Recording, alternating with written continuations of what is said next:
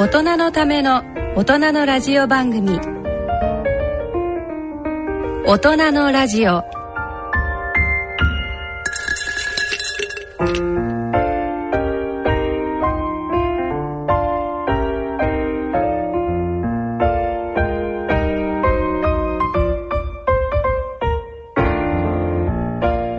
皆さんこんにちは。ご機嫌いかがですか？坪田和夫です。ご機嫌いかがですか？西澤邦弘ですこんばんは久保田恵里です、えー、第一土曜日のこの時間はご機嫌が人類を救うと題してお送りします。大人のための大人のラジオ。第一土曜日のこの時間を進行いただきますのは慶應義塾大学医学部教授の坪田和夫さん。出版プロデューサーの西澤邦弘さん。メディカルプロデューサーの久保田恵里さんの3名です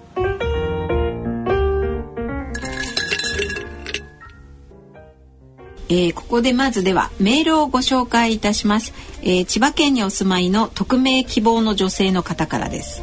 他局の番組です。みません。試して合点を見ました。坪田先生が出ておられました。ドライアイが禁止でない人を禁止にさせている。という内容でしたね。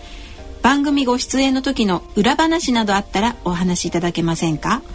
私って試して合点の影響を受け受けやすい人なのですがああいった番組はお医者様の視点からするとどう映っているんですか？あと坪田先生おすすめの番組ってありましたら教えていただけませんか？はいあの ドライアイが禁止でない人を禁止にさせているっていうことなんですがちょっとあのこれえっ、ー、と正しいちょっと情報をお伝えしたいと思うんですが、ね。ええあのドライアイっていうのはあのもともと目が疲れるとか目があの不愉快だとかそういう不定収素の塊のような病気だと思われてたんですが実はドライアイでも視力が落ちるということが分かってきたそれをあのこの間の番組で言っていました。えー、まああの目を開けますと目を開けた瞬間は、まあ、ドライの人でも、えー、こう涙の層がですねちゃんと作られてるんですが目を開けっぱなししちゃってると涙がどんどん蒸発してしまって目の表面が凸凹になっちゃうんですね。で凸凹になっちゃうと見にくいと。それを治せるドライの治療をすることによって治せるということで、えー、見にくいということでは近視と同じなんですが近視とは違って、えー、ドライアイによる視力の低下。なんか実用視力っていう概念を中で紹介してたんですけれどそうですね。そうですね。あの普通の視力を測るとですからドライアイの人っていうのは見えちゃうんですよ。一瞬は見える。だから一瞬ということは最大瞬間風速ってありますよね、はい、風ねあの実は普通の視力っていうのは一瞬見えればいいんだよ。あ右とか。あ、うん、左ですとか先生ね。ところが実用視力っていうのは1分間続けて視力を測るんですよ。はあ。そうすると、えー、ドライの人っていうのは目を開いてるうちにこうぼやけてしちゃうからどんどん間違っちゃうじゃあ長い間こう運転とかしてると実は見えなくなっちゃうとね。怖いんですよ結構。だから1.2の視力ある人でも実はドライアイでは、うん、えー、この1分間の平均視力が0.6とか、はあ。えー、最低視力が0.2とか。そんな人がいっぱいいてそういう人は見にくいって感じる。はあ、それ危険ですよね結構ね。そうですね。それを、えー、あのドライを直すと、うん、えー、見えるようになったんで患者様は、見えるようになったと。それは近視が治ったんじゃなくてドライアイが治って見えるようになった、うん、っていうことなんです。でそうそう先生先ほどおっしゃった、あの目が凸凹になるっていうのはなんか聞いてるだけでも怖いんですけど、どういう現象なんですか？ですから目の表面っていうのは涙の層がまばたきのたびに作られてんですよね。うん、でそれがすごくそのぴったりとした視力のためには重要なんです。もし体験したければもう頑張ってねこう今この瞬間でもね目をずっと開いてると見にくくなりますよ。わ、うん、かりますよ。それ車運転してる人はやめた方がいいですよ。事故。そうそうそう。だけど車運転してなくて別に大したもの見てないんだったら。じゃあ先生10秒間まばたきができないとドライアイって言いますがやってみますか？そうですね。そしたら皆さんあの目を開けても大丈夫な人は、うん、これからやってみましょう、えー、それでは一回目をつぶってはい、はい、開いて1234567 8九十。はい痛い。痛い。西澤さんすごいですね頑張りましたね西でもちょっと澤さんねなんか痛がゆい感じですよね。うん、でそれ10秒間は普通の人は涙が安定してるんですよ、その間は普通に見えるの、ええ。ちゃんと1.0、ええ。ところがドライな人っていうのは見えなくなっちゃうああ、それを言ってたんそもですよね。そも見ようと思ってなかったからなんか他のところを見つめて そうですね。えあとじゃあ先生質問で、あと先生はどんな番組あのおすすめのなんかこう医療番組ってありますかっていうのも、その前にねここに「試して合点」というような番組はお医者さんの視点からするとどう映ってるのかって多分その、ちゃんと作ってるのかっていうことだと思うんそれ知りですけどたいでしょうね皆さんね。僕はねあの試して合点ねすごいしっかりしてた、ああそうですか。あのやっぱりさすが NHK だなというふうに思公共放送ですからね。うん。それでおすすめの番組もね、えっと、僕はあのほ基本的にテレビ見ないのでおすすめの番組ないんですが自分が出た番組でやっぱりしっかり作ってるなと思ったのは「花丸マーケット」とか。あの世界一受けたい授業とかですね、はい僕はあのドライアイとかアンチエイジングとかで、えー出た経験がありますけど、やっぱりしっかり作ってるなと真面目にやってるなという印象は受けました。長くきちんと続いてるということはそれなりにやはりまあしっかり作ってるってきっとことなんでしょうね。そうですね。で、まあ責任も感じてると思います。作られてる方もこれ影響大きくて、日本の健康情報としてすごく役立ってんだということだと思います。で私たちも頑張ってまいりましょう。はい。はい、それでは大人のための大人のラジオ進めてまいります。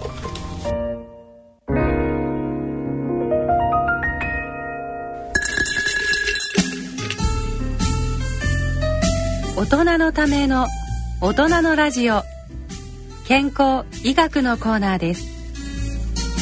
ここからのこのコーナーでは坪田和夫さんに医学の話題についてお話しいただきます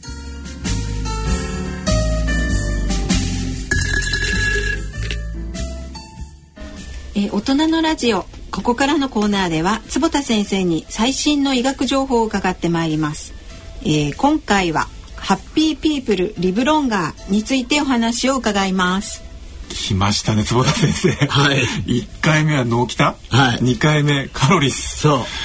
脳が来る話とかリスの話の次は今度は今度はちゃんとした英語ですよね。そうですね。はい happy people live longer ね、これいい言ちょっとな葉ですね。うん長いですねうんうん でも気に入ってんですね。はいえこれね、 happy people live longer っていう,、うー創設が去年のサイエンス誌に出たんですよ。ーもう世界の科学者たちが一生に一度は載せたい論文誌ですね。そうそうそう。はいそこに出まして、まあ、む前々からこの幸せな人、ご機嫌な人が長生きしやすいということは言われてたんだけど、やっぱりここ過去10年、20年の間にそういうエビデンスがだいぶ蓄積してきまして、はい。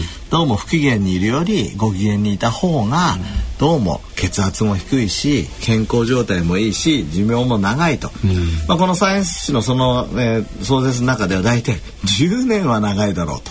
それってでも平均で10年ですもんね。すごいですよね。だって先生あの、いわゆる抗がん剤ってですね、数十日余命が伸びたら、薬で認可されちゃう。そうですね。それに比べたら幸せに感じてね、あの10年伸びたらね大変な感じ。大変大変なお薬ですねそうそう幸せはどんな年収あってもさ、やっぱり幸せにいた方が得ですよ。そうですよね。で僕それ考えるとね、もう損をしてでもご機嫌を取る。ああ、損をしてでも。そうそうそう。だから経済的にそんなことってあるじゃないですか、たまに。はいはいはい例えば、なんかわかんない。過剰に請求されてしまったとかさ、なんかチケット、な例えば、あの、この間ね、うん。あの、JR 乗ってチケットなくしたらね、ええ。僕、それ買ったのよ。ええ。買ったんだけど、うんえっ、と、また二重に請求されてるわけ、俺としては、チケットなくしたから。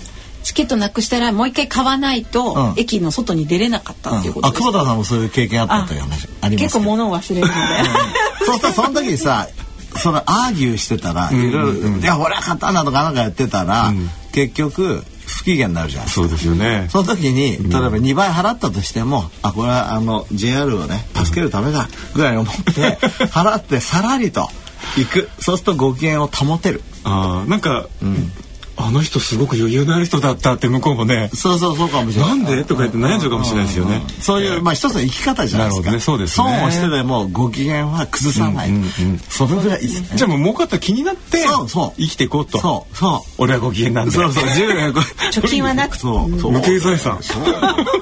無形財産ですよ本当ですよ。でも先生あれですよね。その私もそれこうあの一応目通したんですけど、あのまあ例えばね、先進国って言っても、あのいろいろな人がいるじゃないかと、ええ生活環境も違うじゃないかと、ええちゃんとなんかそのそれに対する反論的な論文も引かれてましたよね。そうですね。つまりそうですね。二層？海さんたちのやつ、ええちょっとその話も先生教えてください。ねまあだから二層の研究は非常に有名な研究で、ええ。まあ本当は同じようなところでねみんな。そうそうです、そうノートルダムのあの二層の委員で、えーあれ確か50年ぐらいフォローしてるんですけども、そのあのえちょうど入学した時ぐらいに日記を書くんですよね。うんうんこれ日記を書くと。ええで二層の人に日記がある人はあ今日もいい天気で、えー明日もどんな素晴らしい日が来るのかなと、でいい天気とか素晴らしい日ってこれポポジティブいいことを考えるわけですね。ですよね。うん宗教者だもんな。そうそうそう。あってほしいですよね。そうそう今日も寒かったと、うん心も寒かったと。僕の私の人生はどうなるんだろうとかね。ナイナイさんが意地悪したとかね、ええそういうネガティブな使い方をしてる人もいるわけ。っていうかそれを書いてる人がいるわけ。海さんなのに。あのさんの いやもちろんそういう人いるじゃないですか。いますよね。もちろん。ねそしたらその書いた人、ええだからどっちがネガティブワードをいっぱい使ったかということで、まあ2つの群に分けて、その後で見てみたら、はいポジティブな言葉遣いをしてる。またはポジティブな現象を書いてる人の方が全然長生き。だいたいえっ、とですね、にえーと2.5倍、えー死亡率が違ってる。すごい。そう。すごい。ということはだからやっぱりポジティブな言葉遣いがひいかに重要かという、で今、あの実はインターナショナルポジティブサイコロジー学会っていうのができまして。はあ。でやっとそれがサイエンスになってきたそうってことですね。2007年にできたんですよ、はい。でその中でバリデーションされた、すなわちサイエンスとして認められた幸せになる方法っていうのがあるんですけど、ええ。それは今の海女さんのに似てるんだけど、え1日に3個ですね、はいえー良かったことを日記に書く。だから今日は例えば西澤さんとはい。なんか、あの楽しい会話ができたとか、ええ。とにかくいいことを書く。お金落としたけど、うんいいよ、オッケーって言って出ちゃったとか。そうそうそうそう。そ うなんとなくかっこいい。かっこいいねと俺。自分で思った。余裕のある男だった。そうそうそう。そうそう。そういう書くわけ。そうするとそれって言ってみればさっきの二層さんの研究で言えばさ、ええ。ポジティブなことを書いてるわけじゃん、ええ。でそれがなんでポジティブなことを書くといいか、現実は変わらないと。えだからよく言うじゃないですか。ワイン半分飲んじゃった時に、あ半分飲んじゃってもなくなっちゃったと思うのかまだ半分もあると思うのかと。だからその時だから日記を半分あります半分ありますまだこれから楽しめますっていうふうに書こうってことです。明日もまた飲めるってことですね。そうそうそう、はい。そうするとそそういう常にポジティブな面を見る練習ができちゃうでそれであれですよね。その研究は確かあのうつ病の人が結構実際1週間ぐらいそれやっただけでそうそれが、えっと良くなっちゃう。数ヶ月あの、効果が持続するっていうのがまあ論文としてあって、でだからポジティビティが少しサイエンスとしてですね、まあそこにエド・ディエナーっていう有名なイリノイ大学のポジティビティの先生の、ことが結構引用されてるんですが、えっと疫学研究、だから例えばこの間もあのがんセンターの津金正一郎先生がはい。10年間のフォローアップでえ生活を楽しんでる人の方が心筋梗塞とかになりにくいと、これ出してますよね。これ疫学研究とか、まあ、二層さんの研究も疫学研究ですよね。そうですね。それから介入研究今はい。言った、えー三つのやらせて。そう3つのいいことをやるといいとかね、それからエンバイロメントルエンリッチメントって言って、そのネズミをですね、はい。その普通はケージごとにこう飼うんだけどそれをちょっと広いところでああゆとりなる環境そうで、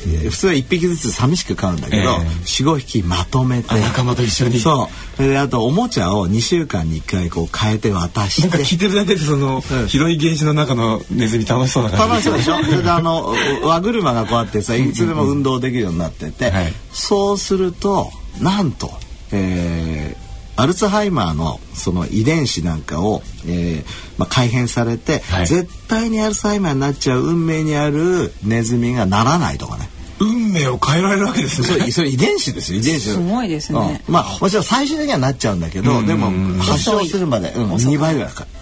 それからつい。最近出た論文では、太らない。よそれメタボリックシンドロームになりにくいの。はあ、それはその、メンタルな部分が安定しているから、例えば過食をしないとかそういうことなんですか？そう。あのいろいろな考え方なんですが一つ今言われてるのは BDNF って言って脳の中の brain-derived neurotrophic factor というですね、脳の中にある。神経そう神経の栄養因子がはい。楽しく environmental enrichment その環境がいいと、えーどうも出てくるみたいだとか。へえ。それだから動物実験でしょ？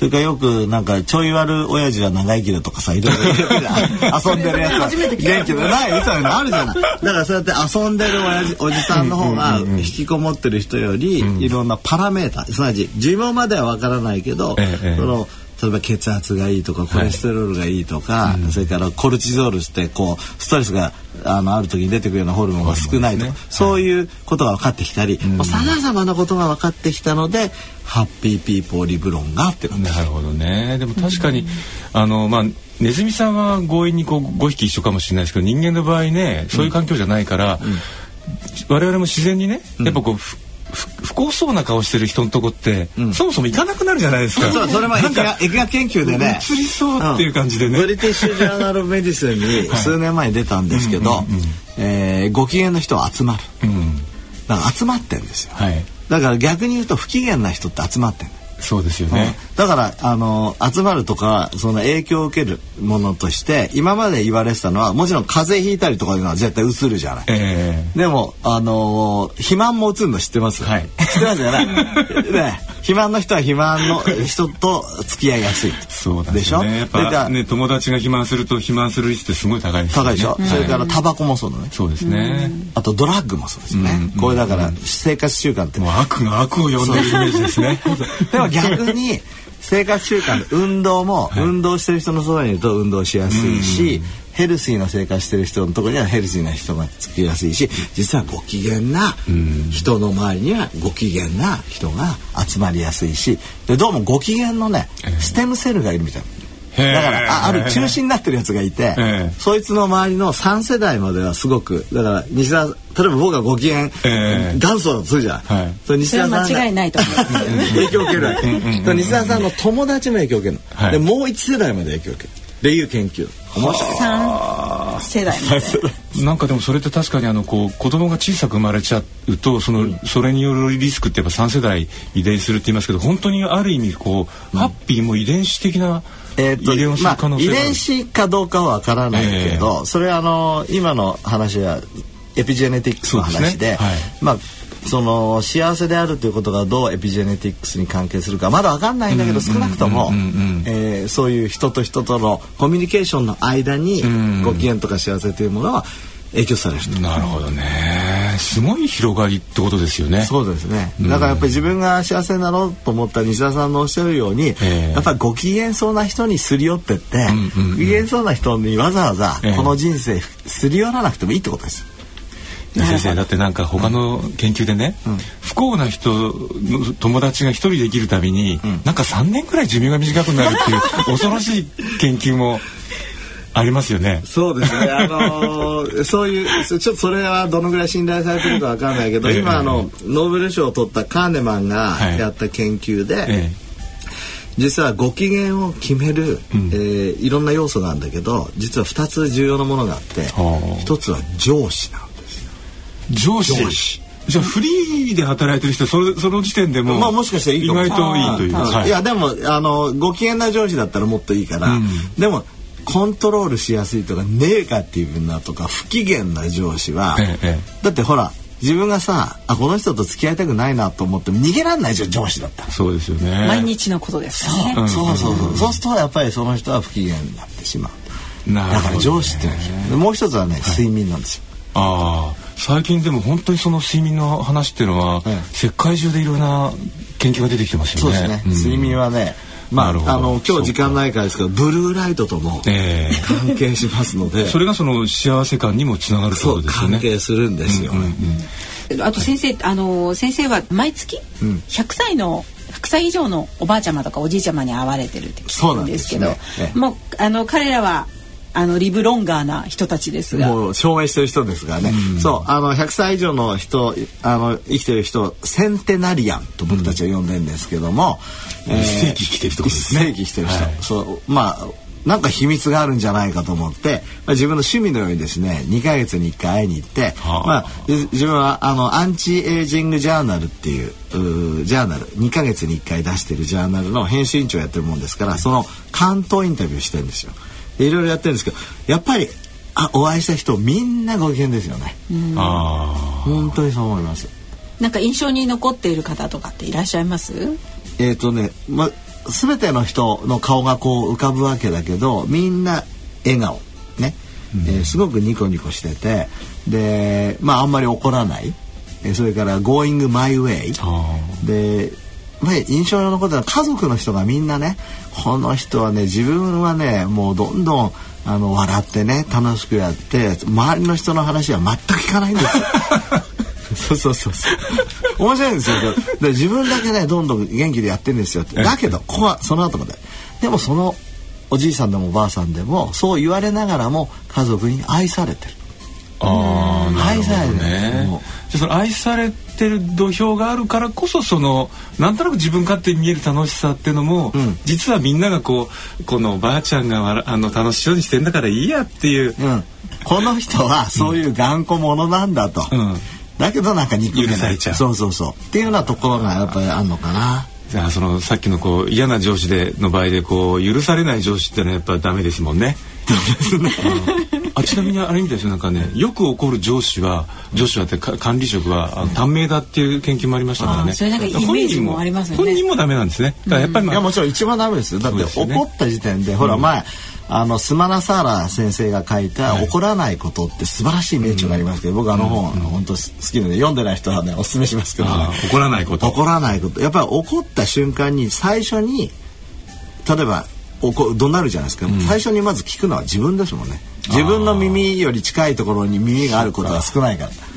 無意識のうちに自分が自分の声を拾っちゃったわけですね。第一第一視聴者。そう、第一視聴者 まず怒ってるっていう状態はね。なるほどね。だからまあすいませんちょっと話横にそらしちゃいましたけど、そのセンタリアンの方々はそういう意味では自分の耳に自分が嫌な言葉を発するものが入ってくる機会がないってことですよね。そうですね。やっぱりあの非常に満足されてる人生にだからニコニコしてるっていうところはあるんじゃないかと思います。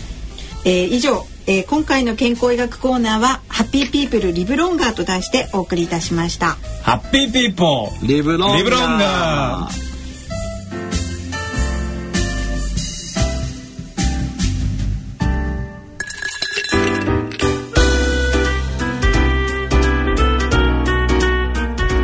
大人のための大人のラジオ。心のコーナーです。今回はロチェスター大学教授で心理学者のリチャード・ライアンさんへのインタビューの模様をお聞きいただきます。聞き手は坪田和夫さんです。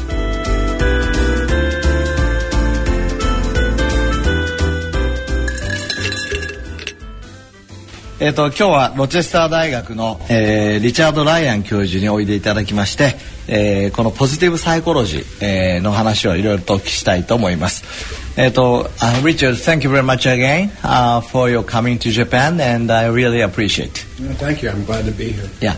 So uh, I like to ask, what what is the positive psychology for you? Positive psychology is a scientific focus on the best of human attributes. So it's an attempt to try and discover what the basis is for. ポジティブサイコロジーってまあ人の中でですね最もいいパートっていうものを、えー、探し出してそれをデベロップさせるまあ学問だということで。And what are you doing in the field of positive psychology by yourself? Well, I started as a uh, clinical psychologist interested in human motivation, and I was always interested in optimal human motivation, how people can be most engaged. Yes. Most, uh, あの彼はですね、その臨床心理学者、えーと、ポジティサイコロジストとしてですね、えーまあ、キャリアを始めましてこのポジティブになっているためにはどういうようなこの状況が必要なのか人はどういうものがあると、えー、そういうポジティブになれるのかっていうことをずっと研究あのしてきたんですね。So uh, please explain your theory. Uh, what we need for being uh, positive. So we've looked at a lot of different positive human phenomena, such as intrinsic motivation or the natural curiosity we have, or people's values, or people's caring for one another. 彼はですねでどういううものファクターが心のファクターがあれば、えーポジティブにいられるのかっていうのをいろいろ調べていました。いろんなこと。をそれでそしたらあのベーシックサイコロジカルニードだから心が必要とする最も基本的な、えーまあ、栄養素みたいなものですね。心の栄養素みたいなものをあの見つけた。それが3つあるっていうんですね。で1つがオートノミ。ちょっと後で、えー、と訳するようにしてみますけどとにかくオートノミで2番目がコンピテンス。これそれから3番目が、えーリレイティッドネス。これちょっと英語を日本語に訳してみますけどオートノミーっていうのはほらオート、えー自分の自分が自分で決めていくというようなですね、えー概念ですね。これはあのこの間えっ、とライアン先生に聞きましたら例えば、えっと運動っていうのは非常に重要だけど運動を例えば先生に言われたからやるじゃなくて自分がやっぱり必要だと思うからやるみたいなこうオートノミーですね。で2番目がコンピテンス。コンピテンスっていうのは能力で例えば運動でえー5キロ走れないけど歩くことはできるって言ったら歩くっていうことをちゃんとやって自分がそれに自信を持っていくこれコンピテンス。で3番目がリレイティッドネス。リレイティッドネスっていうのは、えー、と他の人との関係性ですね。だから、えーやっぱり例えば運動するんだったらこう一緒にやる人がいるとかえそれによって喜ぶとか周りの人との関係性っていうのをすごく大事この3つが実は心の栄養だって言ったら言ってるんですね So please give me the example of uh, the autonomy and competence and relatedness. The, those who, who are listener are the aged people, like for 30, 40, 50 years old. So please give me some example. Well, a good example would be uh, how we are at work. So, some people work in a workplace where they have a supervisor or a manager who uh, あの.どういう何かいい例があったら教えてくださいって言ったら、ね、例えば仕事場での例を今あのお聞きしました例えばしある仕事場ではですね例えばこのオートノミーとコンピテンスとリレーティッドがしっかりと満たされてればね例えば仕事をするときに「お前これ仕事しろ」って説明あのただ言うんじゃなくてこれはこういうことで大事なんだよって言ってその人自身からじゃあやってみようって言って仕事をする。それからコンピテンスとしてはやっぱりやれる仕事をさせる、えーその無無理やり無茶ぶりな仕事をするんじゃなくてやっぱりちゃんと自信を持って続けていくような仕事をやれてそしてリレーティッドネスっていうのはお前のことすごくケアしてるよと。あのすごく育ってほしいよと。そういう状態の人ところで働いてる人っていうのは3つのあのいわゆる心の栄養が満たされてるもんだからもう元気だしやる気もあるし仕事は休まないし、え非常に生産性も高いと。逆にこれこういうものがないところでは例えばお金サラリーが高いから来てるとか、えー例えばなんかかっこいいから来てるとかそういうような仕事の場だと、えー今のようないい循環が生まれないとそういうふうにまあ彼は言って。So thank you very much. So this is a very wonderful the example. Okay. So the currently, what is your advice uh, these days for the listeners? Uh, is there anything that we can start from today? Well, I think uh, everybody can reflect on their own lives and see where they're finding satisfaction and where they're not. Um, and we would focus on these particular satisfactions as being the most important to their mental health. So I would want a job where I could feel some sense of やっぱり challenge. このあの何か、えっと今すぐやれることは何かありませんかっていう話をしましたんですけどただやっぱりこの3つの中ですね、えー autonomy competence related の中でやっぱりやれることをどんどんやっていくと例えば autonomy だったらあのそのあるある人が、えー、と仕事をやろうとしたらその仕事をやろうとしてたことに、えー、ともっと注力するような自分からやれるようにしていくとか competence だったらやっぱりやれる能力をやるとかさっきとの仕事の話とほとんど同じですねで relatedness で言えばやっぱりもう全てのあのチャンスを使ってやっぱり自分の愛する人たちにその愛情を注ぐとかそれを育むとかそういうことをやっていくと、えーそういうことを言ってます。So uh, with, uh, in the modern society, we are thinking the money is important. Uh, how does the money fit to these three components? Well, many times people are driven by money, and what we find is if money is very important as a life goal for people, they're more unhappy.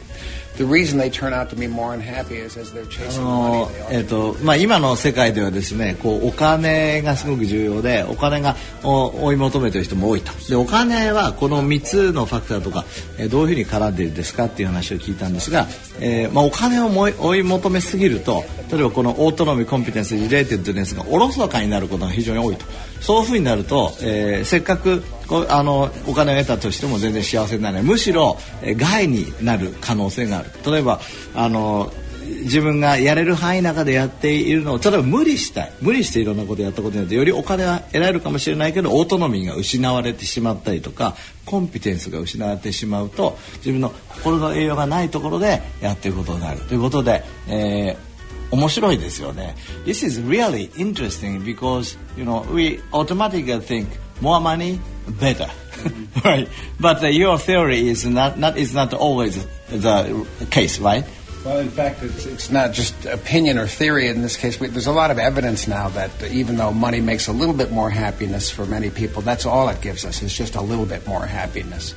Uh, あの今のいろんな研究からですね、えっとお金も大事だとお金も、えっと少しは、えっと幸せにしますけどこのば3つのコンポーネントを満たす方が全然幸せにすると。 あの僕実は昨日あのライアン先生が、えー第1回のですね日本ポジティブサイコロジー学会にいらっしゃっていただいて特別講演をしてもらったんですがその時に学びましたけど、えーある彼のやった研究でお金が上がるとですね大体0.11、えーあのその幸せ度が上がるんですね。ところがこの3つのコンポーネントを満たすだけで0.45ぐらいあるんです。I'm talking about the, your presentation yesterday that you know, with the money increase that the 0.11 is a factor that the happiness increase but with the, this basic components that 0.45 that's amazing because it's much much you know efficient so あのということはだからあの今言ってたのは今言ってたのは幸せになるためにはもうこの4つの3つのコンポーネントを満たした方が早いねと。So this is a faster way to be happy. It's, it's not only a faster way to be happy, it's just a more certain way to be happy. I've, I've never, uh, for instance, worked with a, an older person who said, when I look back on my life, I wish I あ had の spent more time. 僕はそしたらじゃあやっぱり3つをあのちゃんと満たしたのは、はあ、早く幸せになりますねって言ったらそうじゃない幸せ早く幸せになれるだけじゃなくて、えー確実だと例えばあのまあ後で振り返ってみてですね、えー例えばまあ あの死ぬ直前でもいいかもしれないしもうちょっと違った直前でもいいけど、えーあもうちょっと仕事しとけばよかった。もっとお金を儲けておけばよかったって思う人はいない。でも自分の一番重要な例えばあもうちょっと息子と時間を取ればよかったとかもうちょっと奥さんと時間を取ればよかったとかそういうふうに related な人とか自分のしその competence だとか autonomy については考える。だからそっちの方がずっと大切だ。といや非常にあの勉強になりました、えーもっと本当は聞きたいですけどもあの大体時間が来たようですのでこれでおしまいしたいと思いますがあ、uh, Richard thank you very much Uh, we have learned a lot I wish we could learn more but uh, time has come but uh, maybe next time Well, thank, you. I hope there's a next time. 以上心のコーナーでした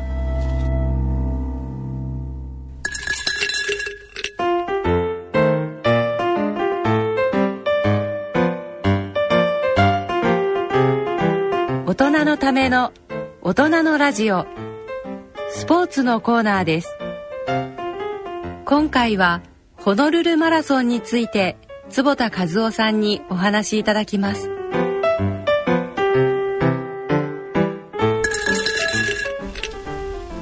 スポーツのコーナーです。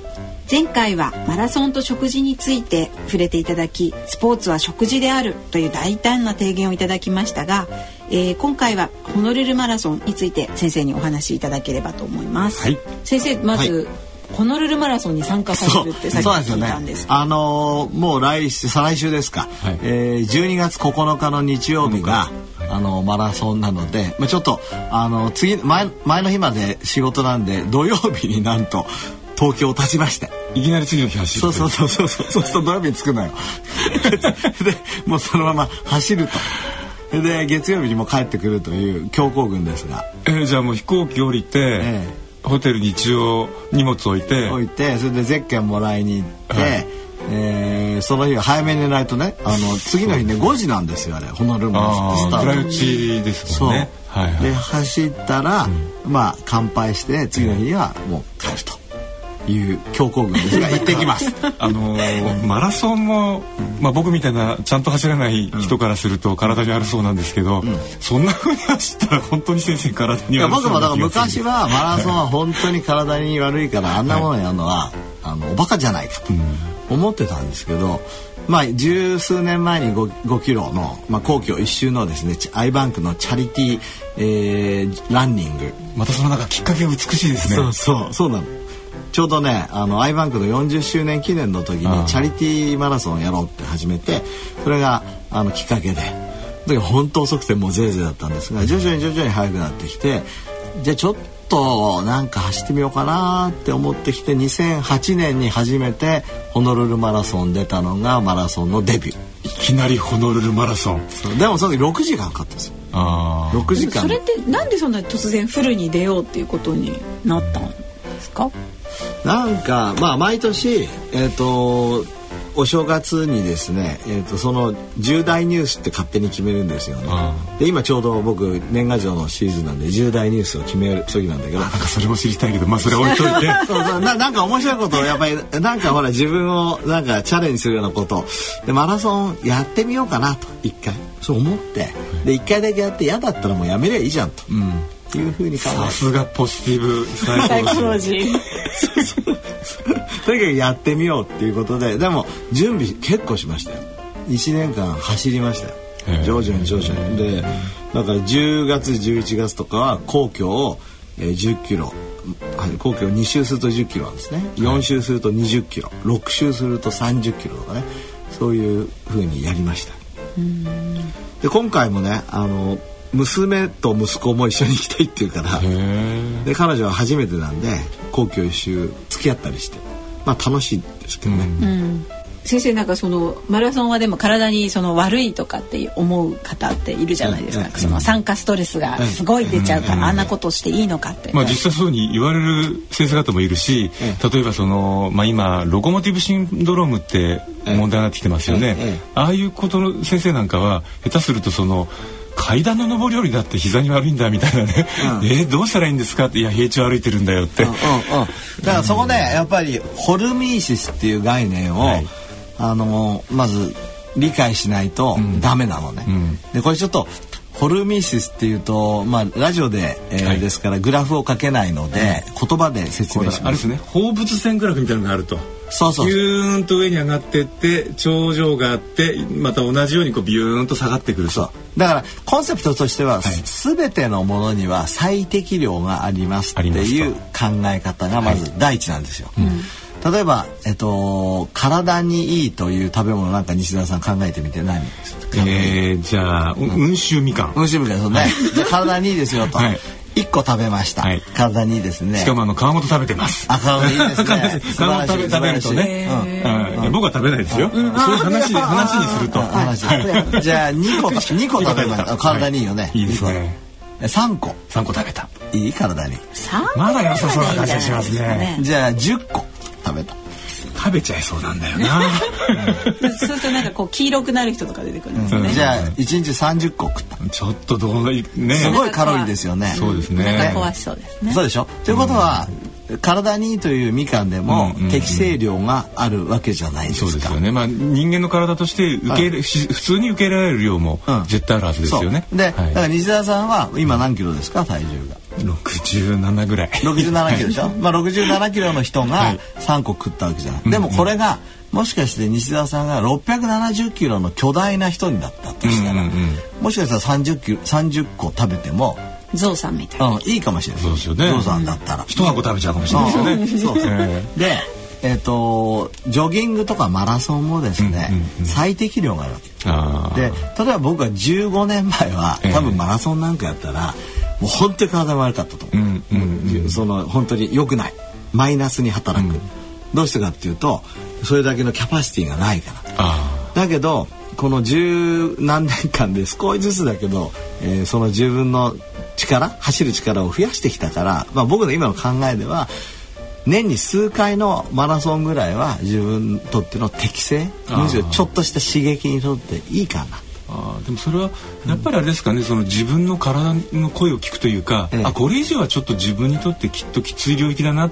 だ体に悪そうだなっていうのはやはり自分で判断するしかないんですかね。そうですね。だから僕にとって、えー、と今いいって言ってるけど例えばた風邪をひいてる坪田和夫にとっては多分マラソンはダメなんですよでそういう考え方が重要なんです。ね。で一回走った人はじゃあいつでもマラソンフルマラソンは許容だからそのいいドースなのかっていうとそうではないのでそれは常に考えておくその時々の体力のこうキャパシティと、あとはその時々の体調といろいろな条件の中でその自分に最適な運動量が出てくるってことですね。でまあ若い人は比較的その許容量は高いけど、特に年を取ってきたら非常にケアした方がいい。うん。でこの間ですねニューイングランド・ジャーナル・メディスンねこれも医学界の中で一番いいですけど、なんとマラソンの死亡率っていう論文がちゃんと出た。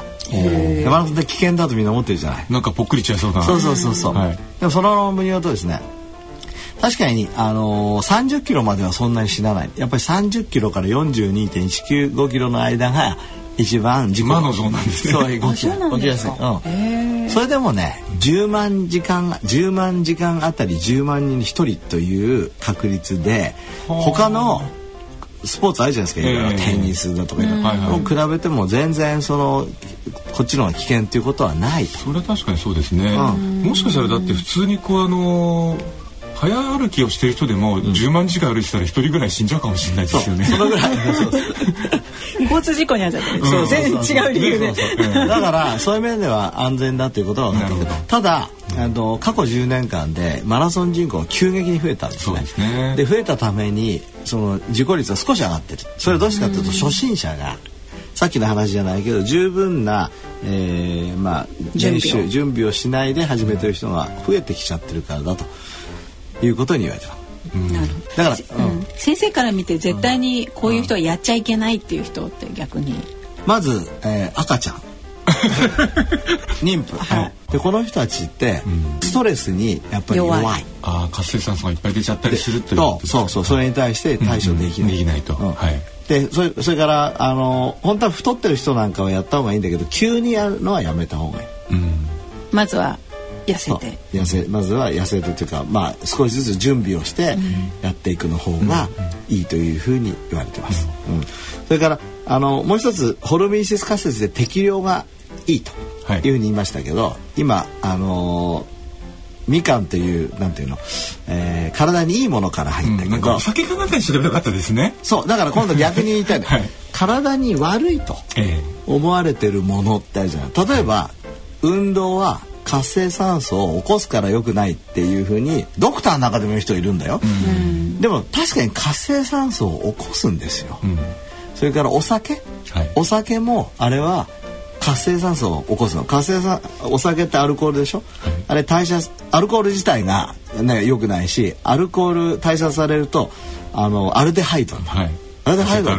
ね。はいあれ酸化ストレスの塊じゃないですか。アンモニアなんかも出てきてますもんね。はい。だからお酒も体に毒なわけじゃないですか、うん。だけどよく酒は百薬の長と言われるように体に実際2杯まで男性だったら2杯ぐらいまでは長寿になりやすいし、ね。心筋梗塞になりということはどういうことかっていうと体に悪いと言われてるものでも、適量量がほとんどのものはあるうん、つまりそのちょっとぐらい毒でもそれに対抗して体がこう頑張ろうという量だったらば体の隠れてる力を引き出せるかもしれないと。そんなことですかね。まさに、はい。もう西田さんのおっしゃる通り僕たちの中の力を引き出して、実はアンチエイジングって今そういうことなんですね。うん、運動するとか、ん。あとカロリーを少し制限するっていうのもまさにそれ。ああちょい割るちょい減らし。ちょい減らし、そうそう、はい。だからこのカロリーも食べ過ぎたらダメじゃん思いっきり、それはだから運動で言ってもやりすぎと一緒でそうですよね。でもやらなすぎも良くない、うんうん。やっぱり適量がある。ね。えーそれから運動もそうですしお酒もそうですうですね。お風呂もそうですお風呂。ああお風呂も体にいいんだけどあれ1時間入ったら死にますあ よくあのサウナ自慢の人たちいるじゃないですか。いつまで頑張まあれるってだけどそれもねだからマラソン走れるように、それ鍛えてる人にとってはそのその適用量がん。少し上がってることは十分考えられるけど、でもお風呂もそういうふうに考えるわけですし、すべてのストレスはそう考える。うん。うん。喧嘩したりとか。そうなるほどね。だからいつも仲良すぎるのもうんなんだなと。そう。たまにはそうたまにそうそうわざとわざとじゃないけど、少しぐらいちょっと緊張状態になったりとか、その雨降って地固まる的な。そうそうそう、そういうことでだから常常になんかあのー仲良くしようなんてすることはなくてむしろホルモンシスカセスっていう概念があったら、ちょっとぐらいちょっと冒険してもいいとか少しぐらいねストレス状態になってもいいとかそうですよあねるんですよ。だって確かにずっと仲いいってどっちかがなんか我慢してる状態の可能性高いわけじゃないですか。仲いいんだったらちゃんと思いの丈をね、言たまって言うと。け言った方がいいですよね。皆さんあのそう胸の中に聞いてみるとあ私もそうしてんだと思う人いるでしょ。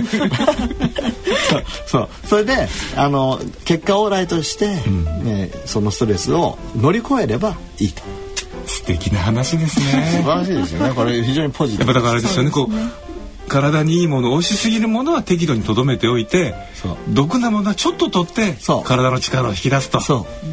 そういうことですね、あとなんか先生、最近あのマラソンランナーの、あの元オリンピック選手の有森裕子さんのお話聞いたっていうそう。僕昨日ね、ええ。実は初めてえ。有森さんにお会いしたの。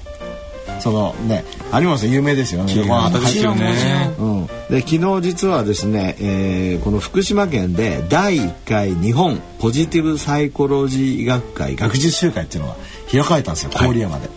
えーまあ、僕たちが作ったポジティブサイコロジーの会でそこの第1回の会に有森さんが来てくださってで招待公演ということで「喜びを力に」っていう講演をしてくれた。またタイトルがそう。もう先生がもういやー。一番好きなタイトル。いやもう本当感動しましたよ、あのきっとこれね視聴者の方もあんまり知らないと思うけど有森さんって大客だったんですって、あんな長距離走るのに？そう大客。それで中学校高校大学時代って何の記録も残せなかった、そうですね。それは私も伺ったことがあります。聞いたことありますか、はい。僕もなんか漠然とは知ってたんだけど、うん。それこんなにあのちゃんとね直接聞いたことはなくて、でもみんなに「もうやめろ」と。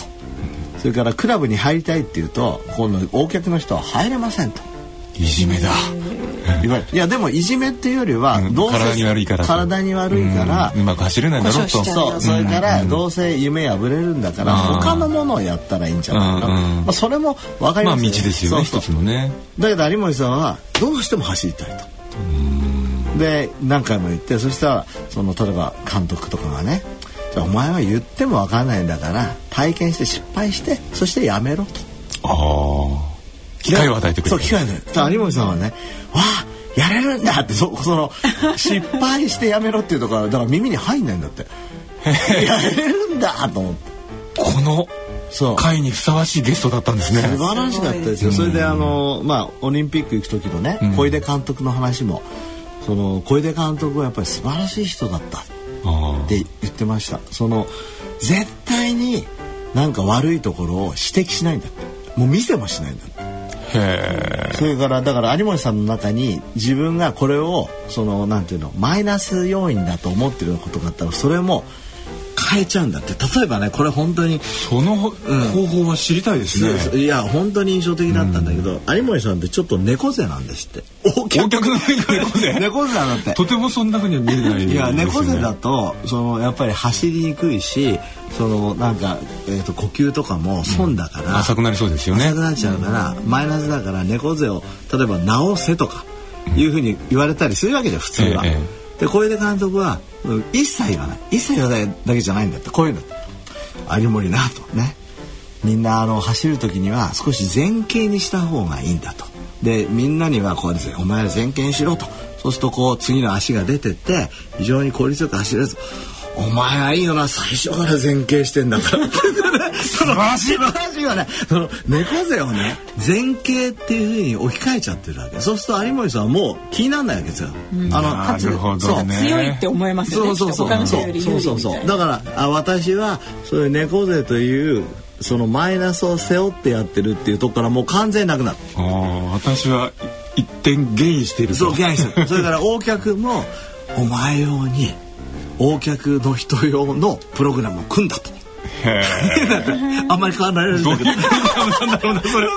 お客の女性から教えてあげたい。そうそういやそれででこれをやれと、であの有馬さんやっぱ素晴らしいの素直なんで「はいわかりました」と言ってそれは永遠にやるんだ。なるほどね。そうすると他の人よりなんか知らないうちに早くなっちゃってたんですと。はあ。でも本当に学ぶところがいっぱいありますね、そう。だから褒めまくって、ん。その何もその自分のマイナスポイントとかそんなのを見なくていいのよと。いいところだけを見て生きていけばできるんですよ、やっぱり会場のねみんなね涙。俺も涙出てきた俺もちょっとそういう先生今もううるうるされてそうね。で分かるうるうるしてる 本当に。聞いただけで。の今日家帰ったら息子にちょっと叱ろうと思ってたんでやめました。やっぱり良くないね。そうそう。良くない良くない。いいところだけを見て、そのマイナスの部分は逆にプラスに変えるぐらいの褒め方。でもそういうこう褒め方を学んだら本当に最初の話に戻りますけど、周りにもみんなハッピーな人が増えていくわけですもんね。そうですね。でみんなその褒め方をおそらく学びますよね、これで監督から。そうですね、ん。僕もだから小出監督から、ええ。えーとえっ、と割森さんを通して、えー、二等身まで来たわけです。そうですね。ああ三世代だ。三世代。で僕はそう西田さんに言ったから三 三世代だ。そう。だから小出小出監督のでもそしたら息子さんまで息子に伝えて四世代に4しよう。世代いきますよ。っていうことなんだよ素晴らしい。素晴らしい。じゃああの大人のスポーツのコーナーもハッピーピープルリブロンガーに最後てしまいましたがはい。はい。ありがとうございますありがとうございました。ありがとうございました。ありが。とうございました。